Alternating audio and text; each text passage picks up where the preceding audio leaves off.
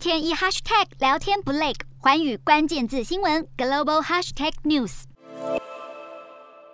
俄罗斯总统普丁跟中国国家主席习近平二月刚发表共同声明，强调中俄两国友谊没有止境。不过，这是俄罗斯入侵乌克兰之前。如今，俄罗斯饱受各国严厉制裁，经济摇摇欲坠。美国有线电视新闻网 CNN 观察指出，中国当局正使出四种手段来疏远这个盟友，不想伸出援手，担心被拖下水。第一，中国当局坐视俄罗斯卢布快速贬值。乌俄开战到现在。卢布对美元跟欧元都已经贬值大约百分之二十，对人民币也同样走贬。莫斯科当局希望北京可以出手帮忙，但北京当局不但没有回应。中国人民银行十号更宣布，将银行间外汇市场人民币对卢布的即期交易价浮动幅度由百分之五扩大到百分之十，让卢布对人民币进一步贬值。第二，中国当局并没有理会俄罗斯动用外汇储备的要求，受到西方各国制裁的影影响。俄罗斯所有外汇储备的一半，高达三千一百五十亿美元的储备金都被冻结。俄罗斯拥有大约九百亿美元的人民币外汇储备。如果中国当局允许莫斯科将人民币储备兑换成美元或欧元，对俄罗斯来说